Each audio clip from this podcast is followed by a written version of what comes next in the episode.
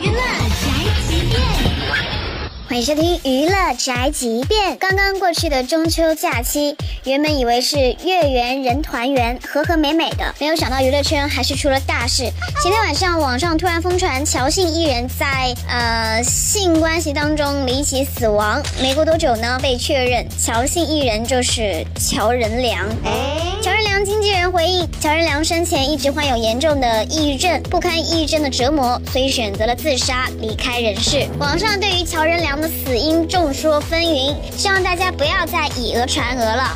不管怎么样，死者为大。乔任梁今年才二十八岁，实在是太突然、太可惜了。我们永远都不知道明天会发生什么，希望大家都能够照顾好自己，珍惜身边的人。